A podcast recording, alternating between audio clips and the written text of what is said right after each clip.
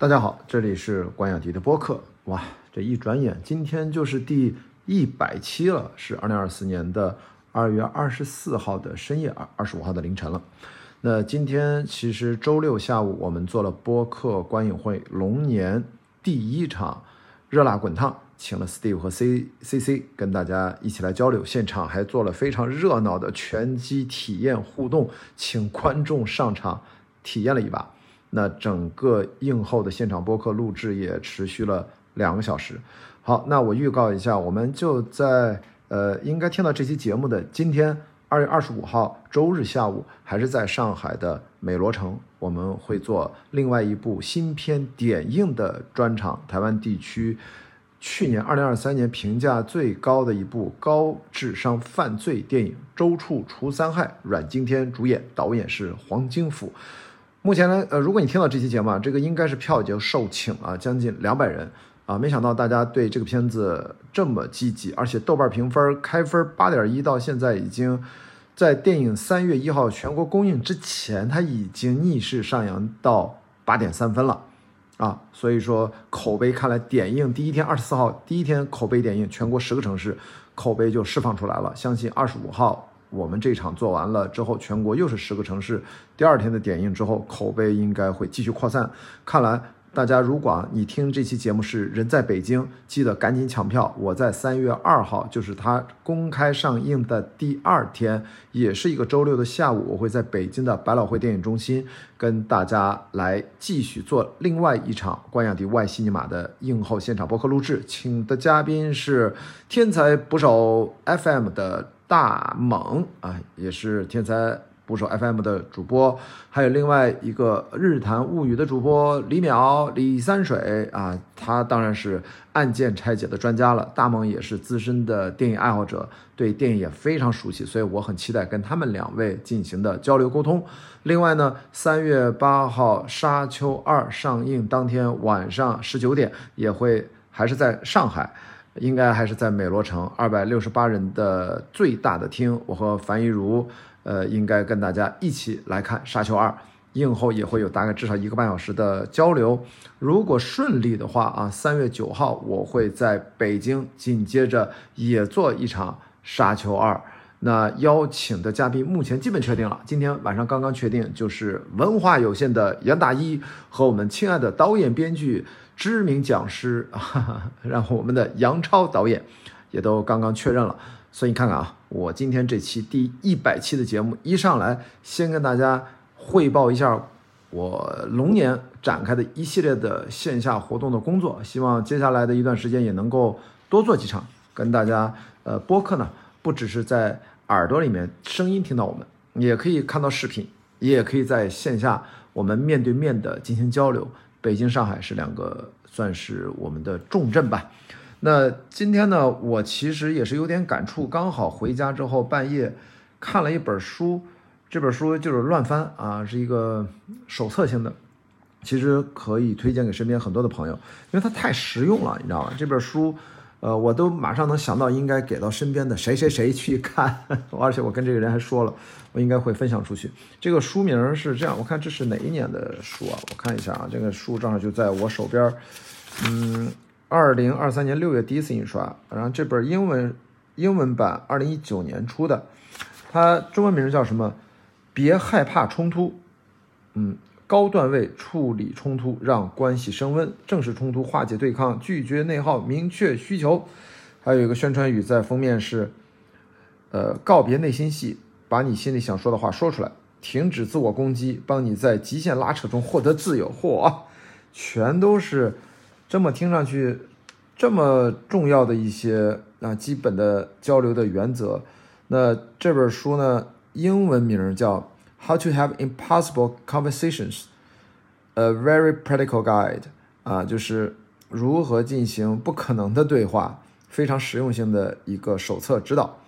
作者是美国的彼得·伯格西昂和詹姆斯·林赛啊，是由程兰翻译的。我看一下出版社是上海交通大学出版社哟，这是我的这学校的出版社。那彼得。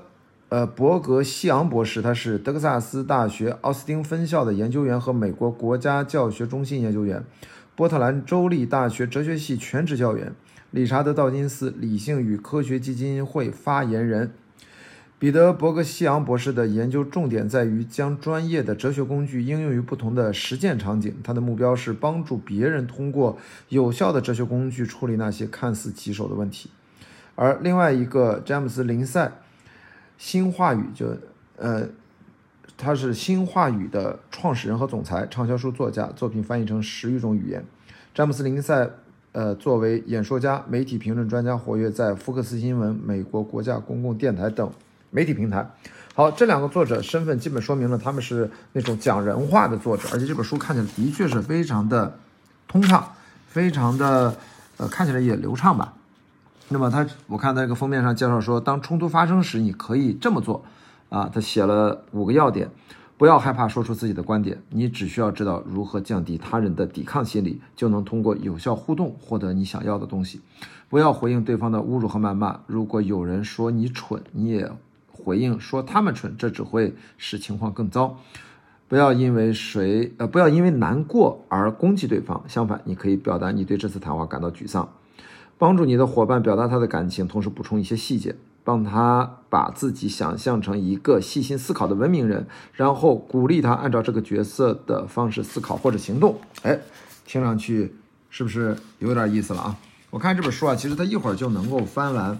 它大概全书分了八章，啊，第一章当冲突一触即发该怎么办？啊，第二章建立良好的七个基本要素啊，比如说目标啊、伙伴关系、融洽关系、倾听啊，还有什么斩杀信使，就是不要做无效沟通，等等等等啊，还有意图走开等等。第三章如何干预他人的认知，也是一二三四五六七八九啊，这些小的细节，其中哎有一个这个细节一会儿可以跟大家分享一下。他说管理社交媒体。啊，如何避免产生相反的结果？嗯，这个一会儿可以说一说。第四章是提升干预手段的七个方法，也是一二三四五六七啊。允许朋友犯错，搭建金台阶，使用特定的语言，陷入僵局，重新构建谈话，改变你的想法，引入数值等级，寻求外部帮助等等。第五章处理冲突的五个技巧。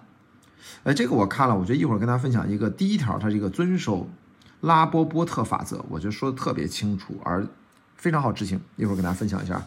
第六章像谈判专家一样打破僵局的六个技巧，呃，第七章两个关键因素帮你改变难以改变的人。第八章迎接挑战就是一个尾声了。来，我们先看看这个第三章里面如何干预他人的认知的第五条，管理社交媒体如何产生相反的结果。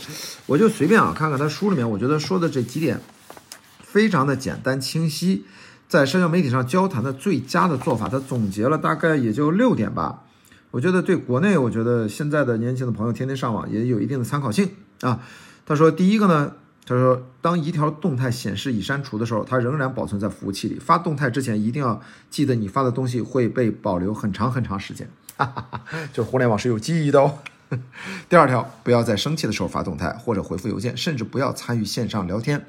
心情不好的时候少说话。哎，这个我觉得很关键。在饿的时候不要。着急下单点外卖也不要去逛超市，不然的话你真的会买很多你不需要的东西。我觉得都是一个道理啊。如果某人的回复让你非常生气，你应该等完全冷静下来之后再回复，这是最基本的一个自我的一个要求了。对自己好，这不是说你在迎合别人。第三呢，在社交媒体上你并不需要回复每一个引起你注意的人。第四，不要在社交平台上公开辩论。哎，这一点我觉得我特别要注意。但是我现在要把这个辩论变成引导和。呃，平静的交流，这是我期待能做到的。公开的社交平台特别容易诱发网络暴力，也就是很多人联合起来攻击他们认为有过错的人。所以呢，要避免在社交平台上公开辩论，啊，因为毕竟不可能所有人都认同你啊，这是不可能的。第五，不要在呃脸书的个人主页谈论宗教、政治和大部分哲学内容，呃，脸书独特的社交环境不适合讨论宗教、政治和大部分哲学内容，好吧？但是我觉得中国的社交媒体就还好，因为本来我们宗教、政治本来就不谈论，哲学呢也没人谈论，所以这一条呢对国内基本上也用不上。第六条，如果你完全控制不住自己，可以匿名注册一个推特账号，然后用这个账号宣泄怒气，哈哈，这不教你用小号吗？啊，而且呢，他说不要在推特里直接艾特任何人的名字，这通常是一种辱骂。必要的话，可以在每句话后面加上感叹号，释放你的怒气。这一条呢，哎，反正大家这么一听吧。反正我觉得。这些呢，嗯，就是可能有一些积极的参考作用吧，呃，我刚才说另外一章呢，它其实提到一个遵守拉波波特法则，就是处理冲突的五个技巧的第一个技巧。那么这个美国博弈论者阿纳托尔拉波波特有一套在谈话当中表达不同意见或者批评的规则，这些规则到现在啊就是人们所熟熟知的拉波波特法则。啊，美国哲学家丹尼尔·丹尼特称之为喷子们最好的解读剂。丹尼特在他那本很有名的书啊《直觉泵和其他思考工具》的一书中，简明的总结了拉波波特法则。如果你的目标是成功的与人交谈，那么就按顺序采取以下步骤：第一，试着用你自己的话，清晰生动、不偏不倚的重新表达对方的立场，从而让对方说出“谢谢”。